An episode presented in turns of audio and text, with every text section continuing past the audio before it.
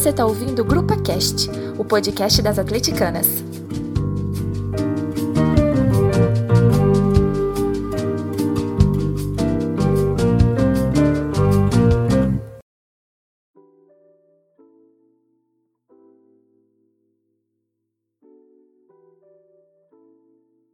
Fala galera, chegamos para mais um Grupa Cast depois de um tempão, mas esse é um Grupa Cast super especial, super necessário, infelizmente necessário.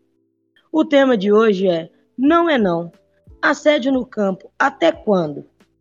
E hoje eu estou aqui com a Kíria, membro da UFA e que vai se apresentar para a gente agora. Olá, Kíria. Olá, muito prazer. Eu sou Kiri Orlandi, sou delegada titular da Delegacia de Atendimento à Mulher de Diamantina e lido com situações de machismo diário e violência contra a mulher há aproximadamente nove anos. Sou também membro fundadora da Rede de Enfrentamento à Violência contra a Mulher do Alto Jequitinhonha, pela qual atendemos mais de 32 municípios. Além disso, claro, sou atleticana fanática e membro do Universo Feminino Alvinegro. Aí sim, então estamos aqui conversando hoje com uma especialista no assunto. E a, o que eu falei sobre infelizmente, que é muito verdade, né? Infelizmente é necessário que, que tenhamos tantas ações nesse, nesse combate ao assédio, porque ele é muito presente. E uma das coisas que vem se falando muito ultimamente é ah, tem crescido o número de assédio nos, esta nos estádios. E na minha opinião não é bem isso, né? Na minha opinião, vem crescendo o número de denúncia de assédio nos estádios. O, o assédio, ele infelizmente sempre esteve ali, principalmente para gente que frequenta estádio. Há muitos anos a gente se habituou muito a ver. Só que agora ele está sendo denunciado, agora ele está sendo mais combatido. E é por isso que a gente está aqui hoje, para falar mais disso e para encorajar as mulheres que, caso aconteça perto dela se infelizmente acontecer com ela, que ela tenha coragem e voz para enfrentar isso. Porque o estádio ele é só um recorte da sociedade. Existe assédio na sociedade. E dentro do estádio é um pouco pior. Eu tenho a sensação de que é como se fosse é, uma, uma, mensagem que os homens tentam passar de aqui não é lugar para vocês, esse lugar é meu, então aqui vocês não deveriam estar. Se vocês estão, eu faço o que eu quiser.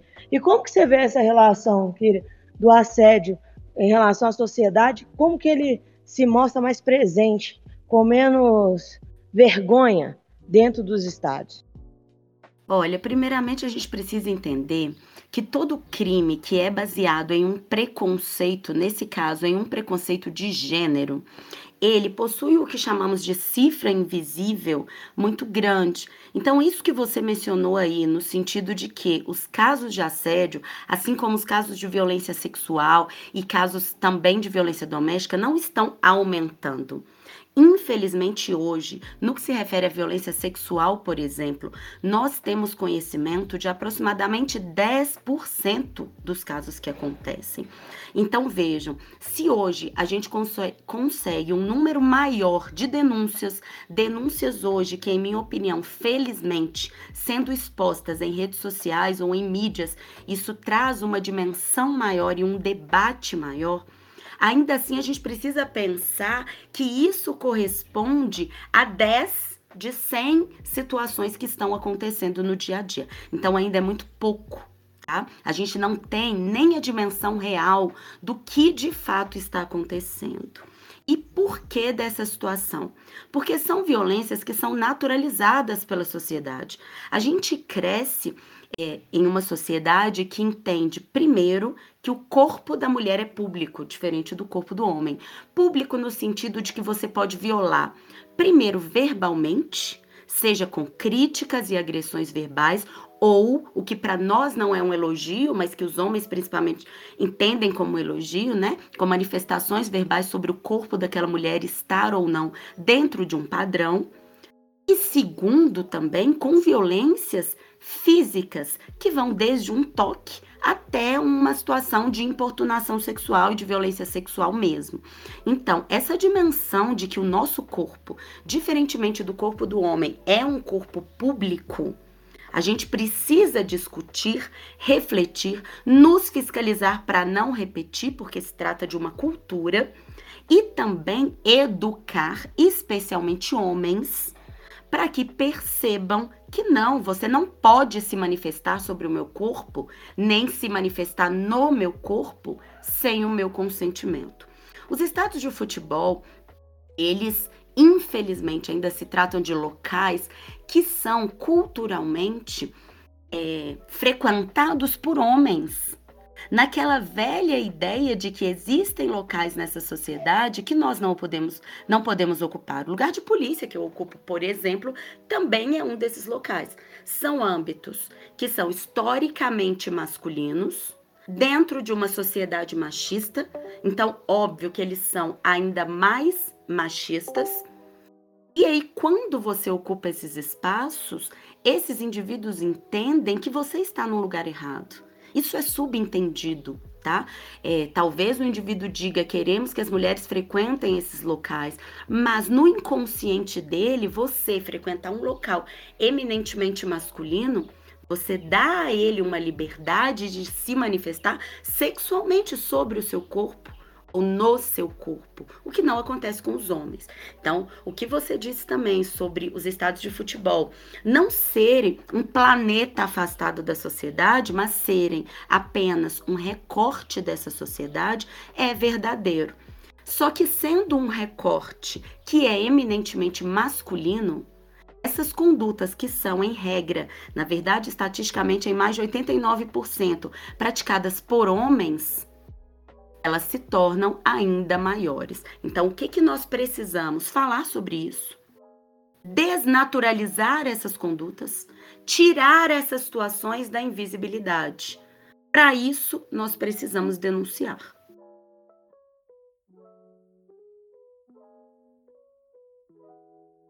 Piqueira, eu não sei se, se você concorda comigo, mas você falou da importância sobre debater e falar sobre esse assunto.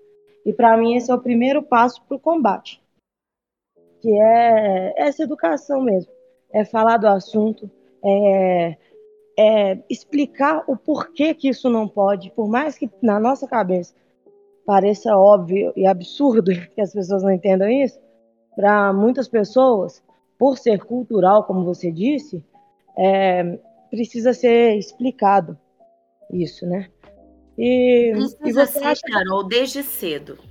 Então, quando a gente fala sobre falar do assunto, o que eu quero dizer é o seguinte: existem duas dimensões para a gente tentar fazer com que condutas, hoje criminosas, não sigam acontecendo e que daqui a 50 anos a gente não precise novamente é, tentar educar pessoas para o respeito. Quais são essas dimensões? A primeira dimensão é a dimensão da prevenção. Essa é a dimensão mais importante. Só essa dimensão é que pode sim trazer uma eficácia de diminuição dos fatos. Porque a segunda dimensão é a dimensão da punição, que é importante também. Só que comprovadamente, apenas essa dimensão não diminui a prática.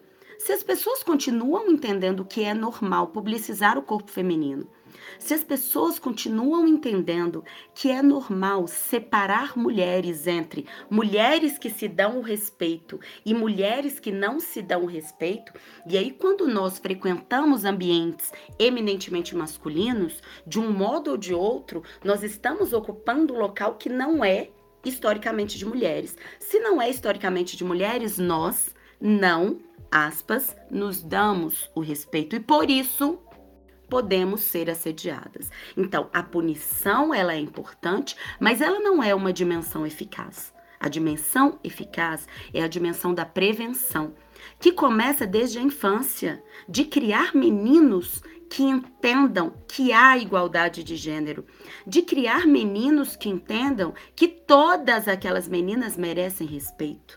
Ela não precisa ter com você uma relação de afetividade, não precisa ser sua mãe, sua irmã, sua namorada para merecer respeito. Não precisa se portar do modo X ou Y. Não precisa usar roupas que se entenda esteticamente como provocantes ou não para merecer respeito. merece respeito pelo fato de ser seres humanos, como todos. Então, a dimensão da prevenção, que é inclusive a dimensão que estamos tratando aqui, quando é, trazemos esse podcast, trazemos outros meios de informação sobre os fatos, ela é mais importante. E só ela pode mudar a realidade. Eu vejo a punição mais como um remédio, né? Ela é mais do que depois, depois que, que o fato ocorreu, você não pode também ignorar esse fato. Eu vejo ela assim, ela remedia, mas ela não combate a raiz. Porque a raiz é é, para mim é o um entendimento de que aquilo é errado. E a punição não, realmente não traz esse entendimento. Às vezes a pessoa que é punida, ela se sente perseguida, mas não acha que aquilo é de fato errado. Ela não muda. ela não pensa, não, não ressignifica. Muda. E em relação a crimes de gênero, isso é ainda mais comprovado. Por quê? Porque a sociedade, os colegas, a família naturalizam a conduta daquele indivíduo entendem que se trata do famoso machismo recreativo, que é foi uma brincadeira. Ou então entendem que a culpa é da mulher e aquela mulher, de um modo ou de outro, aspas, provocou aquele crime. Então, como o indivíduo ele é ratificado o tempo todo, ele se vitimiza, ele não vai mudar. Então a gente não tem aí a eficácia da punição para diminuição de condutas. A gente tem simplesmente, enquanto ele estiver preso, talvez ele não pratique essas condutas, mas só. Isso não muda a sociedade. E trazendo para o lado da visão feminina do, do, da situação, né? Acontece muito com as próprias mulheres, né? As próprias mulheres crescem achando que para não serem assediadas, elas não têm que estar no, em lugares, como a gente está falando especificamente de estádio. Elas não têm que ir ao estádio. Se elas forem ao estádio, elas não podem ir desacompanhadas de um homem. Elas não podem ir com a roupa que sentir vontade, porque pode estar o calor que for. Ela tem que estar de calça, ela não pode estar de short. E o cara vai estar de, de bermuda e sem camiseta, por exemplo. Exatamente. Então, e, e a explicação disso... São é que a, a, cultura machista ela está presente em todos nós, todos, né? Nós crescemos com esse subconsciente. Então as mulheres também são machistas. Essa é a realidade. Nós também somos machistas. A diferença é que como nessa sociedade nós somos colocadas em uma posição de submissão, enquanto eles são colocados em uma posição de poder, a gente tem um ímpeto maior de tentar entender por que somos tratadas desse modo, a partir daí buscar informações sobre isso, refletir sobre isso e passar a fiscalizar nossas próprias condutas para não repetirmos esse tipo de comportamento, esse tipo de comentário, esse tipo de julgamento feminino. Mas esse machismo implícito, ele está em todos nós. E nós mulheres ainda crescemos com medo em função do alto índice de violência, que faz com que a gente se limite determinadas condutas, né? Como você disse, não podemos estar naquele local não devemos estar naquele local para não sermos assediadas. Não devemos usar determinada vestimenta para não sermos assediadas. E aí, novamente, a gente culpabiliza a mulher e não o autor dos fatos. Nós somos limitadas desde a infância e durante toda a vida.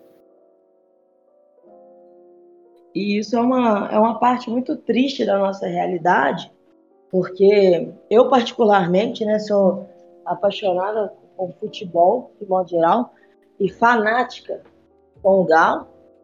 Então, eu não imagino como que possa ser o normal, possa ser eu estar distante do meu time, porque alguém, um dia, né, algumas pessoas acham que ali não é o meu lugar.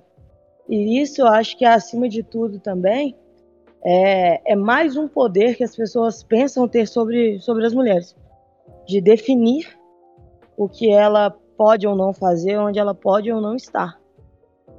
E com isso vai surgindo, né? Assim como a punição eu vejo como um remédio, eu acho que vão surgindo outras formas de, de tentar remediar isso. Por exemplo, mulheres que não não vão ao estádio sozinhas. Ah, o que antes era obrigatório ser com homem, Hoje, elas encontram grupos de mulheres que vão juntas ao estádio. Grupo de mulheres que, que mostram para ela: não, você não está errada de querer ir ao estádio. e essa, e essa rede de acolhimento, digamos assim, ela também vem, vem, vem se fazendo bem importante, né? Porque é, você acaba passando um sentimento de segurança para outra mulher maior e, e passa a não informar para ela que aquele lugar não é dela. Passa a não a falar com ela o seguinte: olha, esse lugar também é nosso.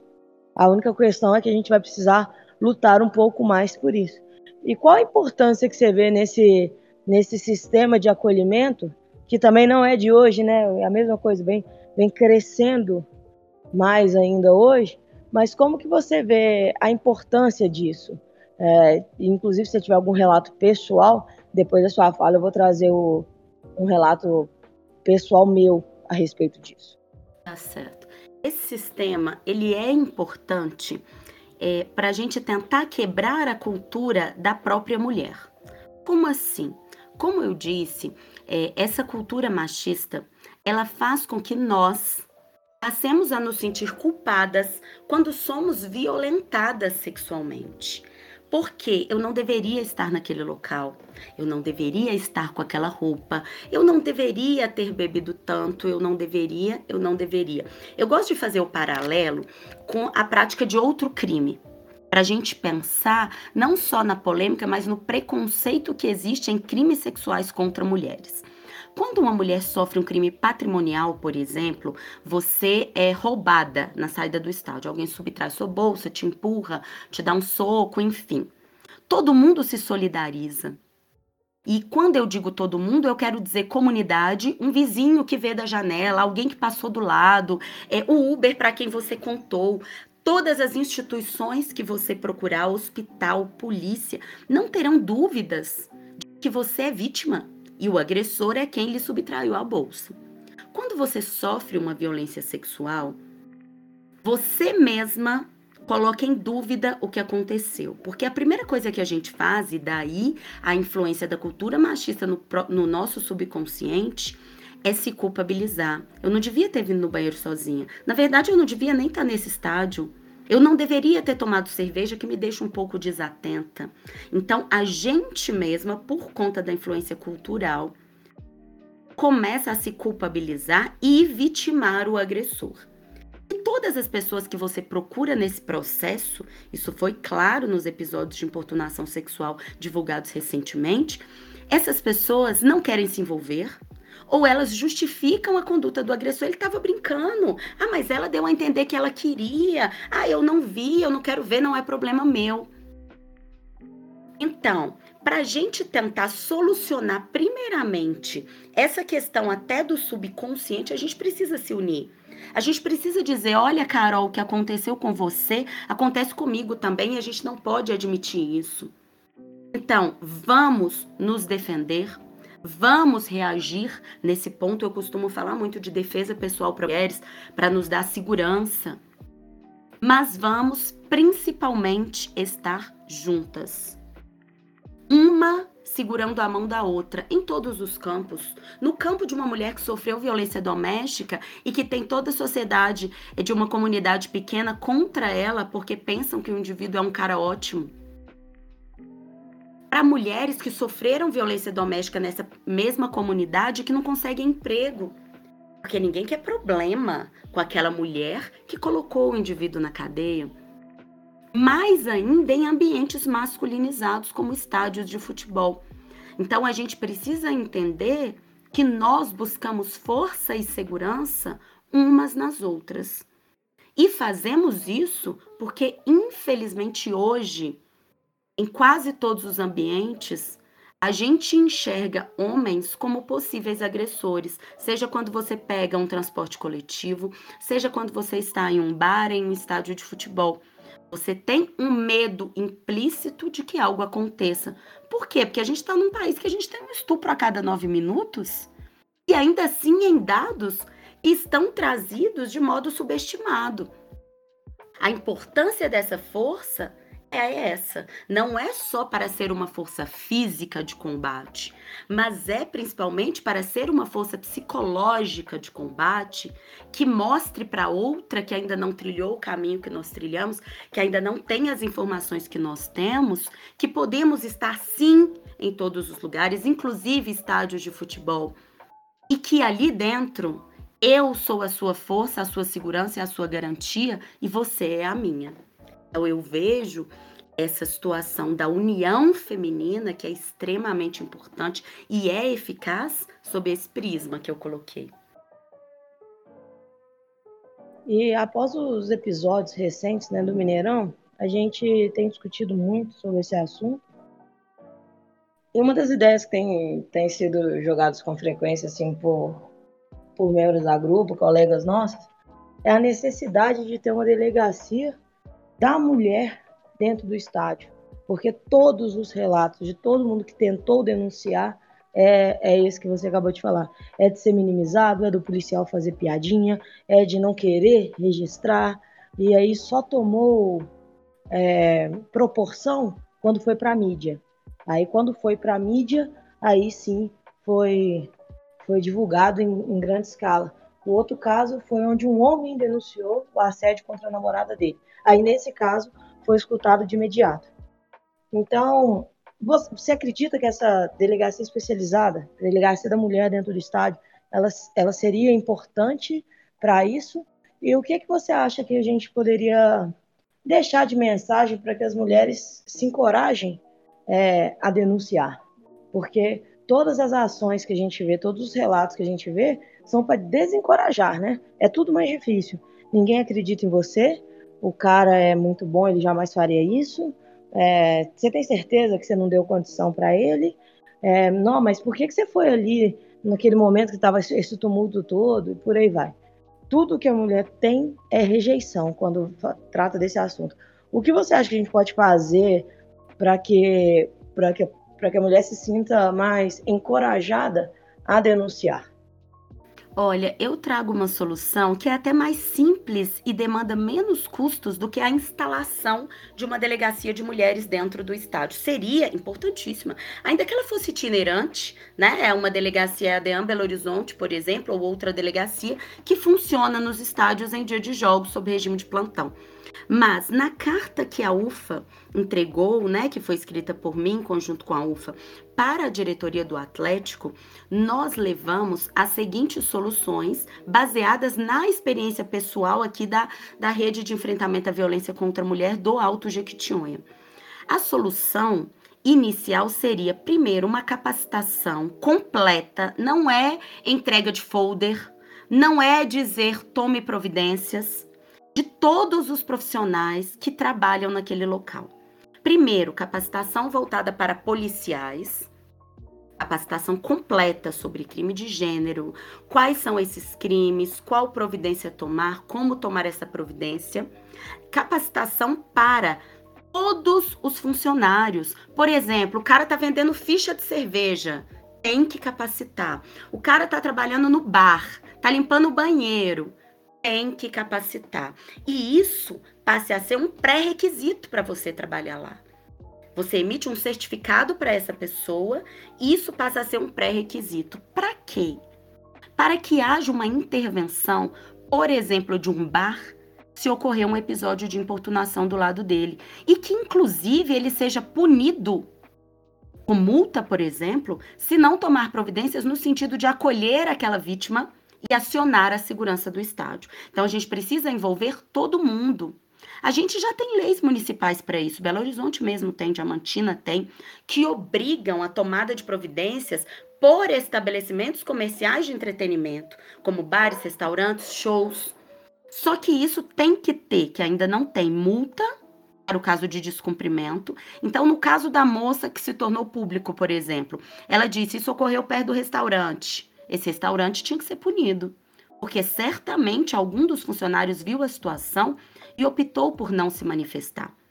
E aí, a segunda solução, como eu disse, seria capacitar todos os profissionais envolvidos, mas ter sempre mulheres na equipe de segurança. Isso faz muita diferença. A gente vai capacitar os homens, mas eu quero uma mulher para me atender ter mulheres na equipe que estejam também em cargos de direção dessa equipe de segurança e inclusive dos policiais. E aí você teria um canal direto para essas denúncias. Foi criado aquele QR Code né, colocado em, em, cartazes lá. Você deve ter reparado no último jogo. Em minha visão, ainda muito tímida a campanha, muito tímida. Você tem que colar naquelas paredes lá, você tem que divulgar isso para os funcionários, para todo mundo.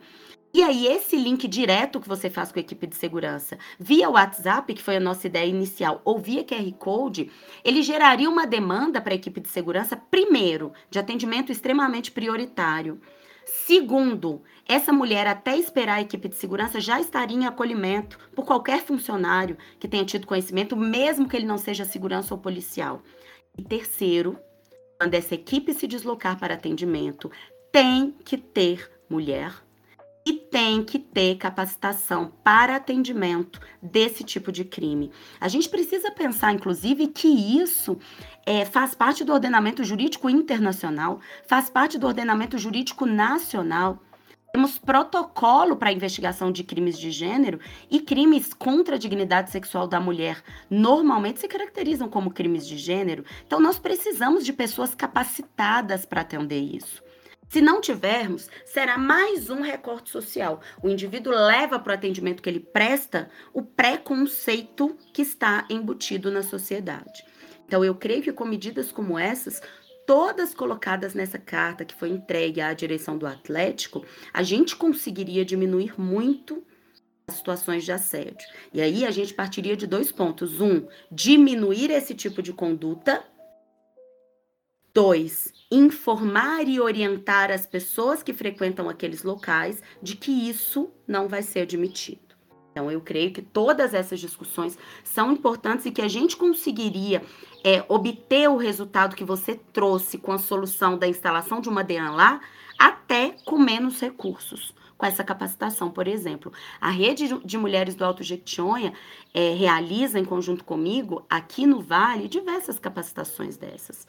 São capacitações que geram certificado, são capacitações que demoram entre duas e quatro horas e que têm esse resultado.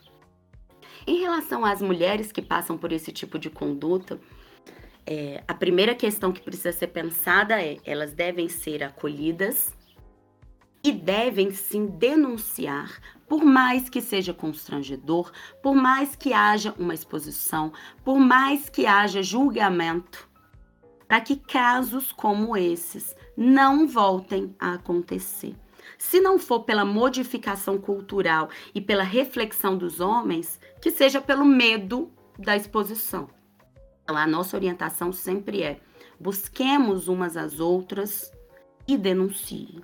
Se possível, imediatamente. Eu gosto de dizer isso porque a denúncia imediata, ela vai gerar a prisão em flagrante do indivíduo mesmo que depois ele tenha o direito de recorrer e de responder ao processo em liberdade, essa prisão em flagrante é, imediata, ela é muito importante. Muitas mulheres esperam para denunciar dias depois, até porque querem uma, um atendimento com acolhimento, né? E elas pensam, não vou denunciar para a equipe de segurança do estádio, daqui dois dias eu vou na delegacia de mulheres e denuncio.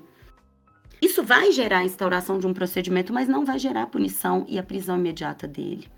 Aí a prisão só vai ocorrer depois do julgamento, que demora. Então a gente vai ter uma sensação de impunidade muito grande. Então denunciem e denunciem imediatamente. Queria muito importante que você falou sobre a carta que foi entregue ao Atlético, porque é uma coisa muito recorrente, né? Que a gente fala, a gente fala uma coisa, ah, mas vocês já procuraram o Galo? Já. Já está tudo na mão do Galo. E a campanha que foi feita, né, pra, contra o assédio, no, no Mineirão especificamente, é, me parece muito uma campanha voltada para mostrar para os outros que estão tentando fazer algo e não que efetivamente estão tentando fazer. Porque o caminho é, é, a capacitação da equipe, como você disse, né? É, eu a vejo a campanha tímida, sabe, Carol? Eu vejo assim, não como completamente ineficaz. Vejo como algo que começou bem, mas que precisa e muito se expandir e não morrer ali. Porque veja bem, uma coisa é eu passar um vídeo no intervalo do jogo dizendo não há importunação sexual. Ótimo. Vamos passar mesmo uma mídia para mostrar que esse assunto é importante, que haverá punição. Só que mais do que isso, eu também quero que A mulher que sofreu importunação sexual naquele jogo, mesmo que o videozinho tenha passado no intervalo, que ela tenha entrado em contato com a equipe de segurança, tenha tido atendimento imediato, tenha tido acolhimento, tenha tido atendimento humanizado e o indivíduo tenha sido preso. O impacto disso, inclusive para os outros torcedores, é muito maior do que simplesmente passar um vídeo no intervalo do jogo. Aí você me perguntou de experiência pessoal e agora me vem em mente, até mencionei isso para a direção do Atlético quando lá estive com a UFA, é, experiência pessoal profissional aqui. É, eu não sei se você se recorda, mas Diamantina tinha uma fama de um dos melhores carnavais do país, mas era um carnaval extremamente assediador. Há aproximadamente três anos, nós lançamos aqui uma campanha chamada Sambando na Cara do Machismo Não é Não, é, em que nós descemos com a Delegacia de Mulheres para o Centro Histórico no meio da folia. Ela passa a funcionar lá durante os cinco dias de carnaval, 24 horas por dia, sempre com a equipe feminina presente. Além disso, nós circulamos durante, é, durante e por entre os blocos e shows, distribuindo tatuagens. Falei também sobre a tatuagem com a direção do Atlético, que é um, uma manifestação interessante, tatuagem temporária, distribuindo leques com os telefones de contato. Isso causou uma diminuição enorme dos casos de assédio no carnaval. E foi até de modo divertido, de modo humanizado, ou seja, qualquer mulher que sofresse um assédio ali é, no centro histórico, ela só olha para cima e vê a delegacia de mulheres ali a qualquer hora do dia ou da noite e sabe que haverá uma mulher lá para atendê-la de modo humanizado. Então, essa é uma experiência que eu considero exitosa de situações de, de grande aglomeração de pessoas e em que há uma ideia implícita, infelizmente, de que tudo está liberado, de que nada vai ser punido, e que conseguimos transformar em um ambiente mais seguro para mulheres. É, e trazendo para essas, essas coisas de experiência que na grupo a gente tem muitos relatos de, menino, de mulheres que não tinham coragem de ir ao estádio, que só ia ao estádio se fosse acompanhado do pai ou do namorado, de mulheres que quando iam no estádio não conseguiam ir ao banheiro sozinhas. Então, juntando com, com a gente na grupa, começaram a ir no estádio. É, não iam, obviamente, totalmente desacompanhadas, porque nós andamos sempre juntas, mas já se sentia à vontade, não ficava na dependência de, do, do pai ou do namorado para ir no estádio. E não foram nenhum nem dois relatos desde que a gente escutou. Eu tenho quatro anos de grupo, né, nesses quatro anos.